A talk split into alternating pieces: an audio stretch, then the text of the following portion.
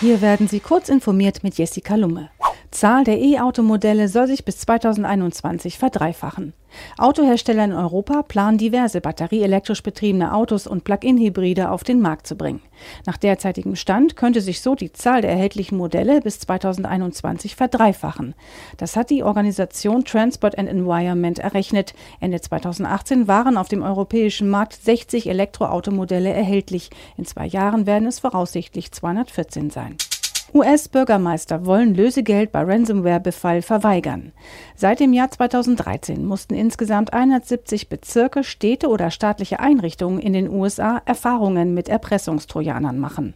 Bürgermeister von US-Kommunen haben sich nun auf eine Resolution geeinigt, bei Befall der städtischen IT mit Erpressungstrojanern kein Lösegeld zahlen zu wollen. Ransomware-Attacken seien auf dem Vormarsch und Lösegeldzahlungen geben den kriminellen Machern der Malware nur zusätzlichen Anreiz. Die Resolution Resolution wurde auf dem jährlichen Treffen der United States Conference of Mayors erlassen und ist nicht bindend.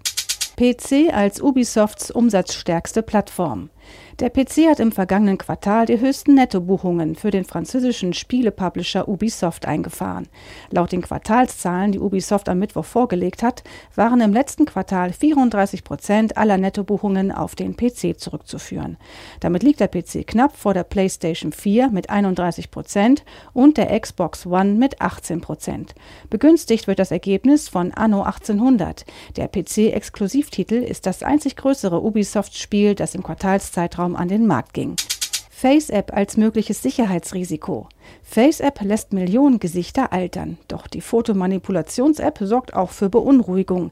In den Nutzungsbedingungen der App nimmt sich die Firma hinter FaceApp umfangreiche Rechte heraus, etwa die Fotos auch für kommerzielle Zwecke zu nutzen.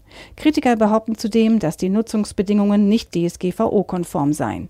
Sicherheitsforscher Will Straffach erklärt in einem Tweet, dass einzelne Bilder auf einem Server hochgeladen werden. Zwar würden die Daten auf Wunsch der Nutzer gelöscht, doch weil die App momentan sehr beliebt ist, sei das verantwortlich verantwortliche Team überlastet.